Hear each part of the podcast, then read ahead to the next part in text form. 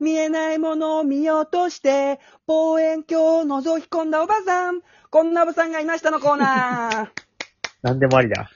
そこさあ、というわけで、今日はパート67ということですよね、今の、今の清志郎さん。そうだぜーパート67だぜーあありがとうございます。じゃあ今日も3通紹こ介していのきたいたと思います。めだけにしてくれたんだ。はい、このためだけ に。67、記念すべきな67ということだったんでね、はい。え来ていただきました。今日もね、3通、えー紹介していき、いや、4通あ !4 通いきますちょっとど多うめしに。ます今の清志郎さん。うん、今日も3通でいいぜー 今日も3通紹介していきたいと思います。二人でやってくんの、今日は。続いて、あ、続いてじゃないまずは、葵さんよりいただいたお便りです。ありがとうございあまりすがと。うございます。私がおばさんのモノマネを披露していたら、ステージ後方の扉が開いて、本物のおばさんが登場しました。私は口パクで、えー、ご本人みたいなリアクションをしつつ、2番は本物おばさんに譲って、最後のサビを一緒に歌いました。ありがとうございます。羨ましい。まず前提のおばさんのモノマネをしてがわかんないな。概念 的羨まなしい、概念でモノマネしたんだ。特定の誰かじゃなくて。あるある的なことなのかね、おばさんの。いいやや、おばさんの2番っていうのもわけわかんないしおね。ばさんの2番はおばさんの2番だろなんおばか、さんん。わかんなわかんない。わかんないですって、今、歌清志郎さん。えー、なんでそんなこと言うかな、山田教授さん。いや、でもこれ、山本くんこれ、審査員席のね、おばさんたちもびっくりしますよ、これ。本物のおばさんだって。だとしたら、ゆうとね、小川夏美と井森美幸とね、もしくは柴田理恵さんもいるかもしれないけど、人すごいな。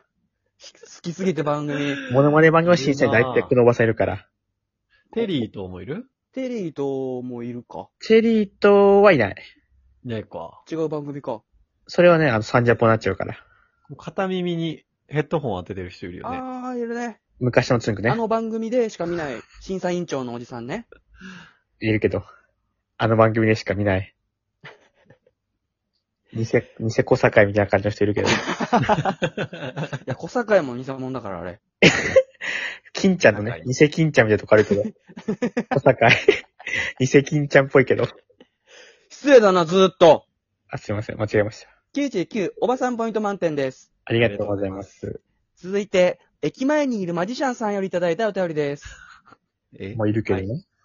先日、彼女と遊園地へデートに行った時に、夜のパレードを見ようと、園内を歩いていると、怪しい黒ずくめの男二人組を見見かけました。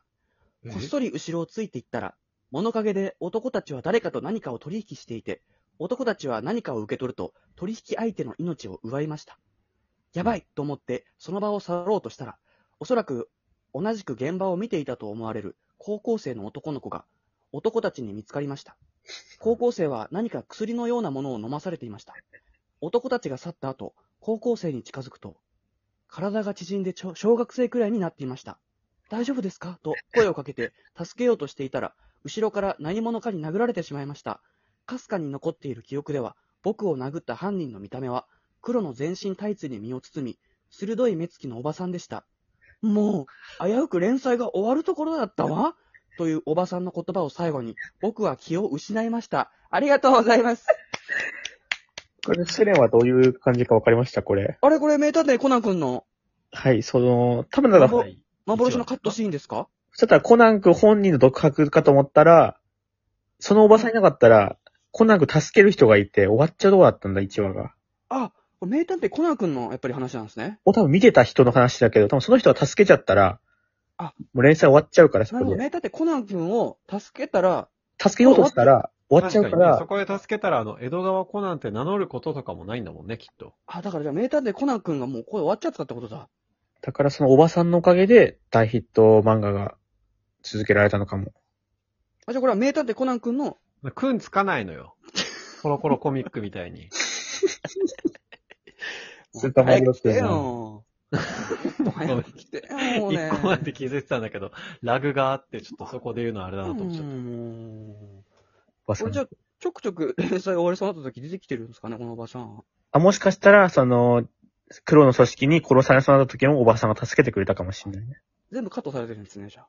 まあ、乗ってたらね、なんかおばさんいるなーってなっちゃうから。うーん。99、おばさんポイント満点です。 ありがとうございます。ありがとうございます。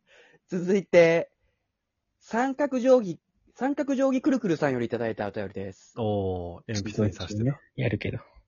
世界には79億人の人がいますが、もしそれを100人の村に縮めるとどうなるのでしょう ?100 人のうち100人がおばさんです。52人は息子のジャージを家で着ていて、48人は娘のジャージを着ています。64人はエコバッグを持っていて、26人はレジ袋を買い、10人はレジ袋をタダでくれとごねます。98人は平和主義者で他人と友好的な関係を築きますが、一人は魔王と契約し、世界の安寧、安寧秩序を保つために、神々が守るオバクリスタルを我が物にし、海は荒れ、大地は裂け、いるか月と太陽は世界を照らすことを忘れ、この世を暗黒の時代へと陥れました。一人は、ある朝、国王に呼び出され、城に向かい、魔王と契約したおばさんを倒すのだと国王に命じられ、旅に出ました。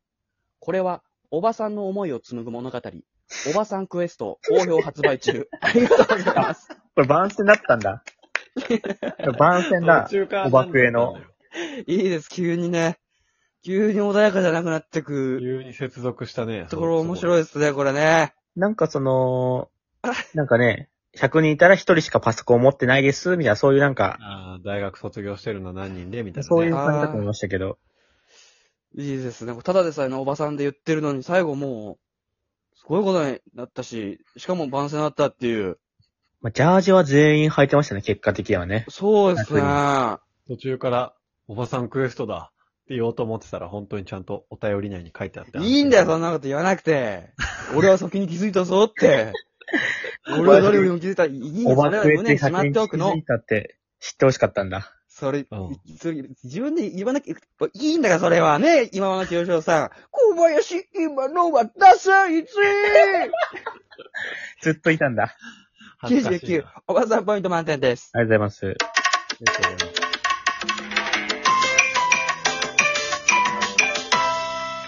お便り、送ってくればいいぜ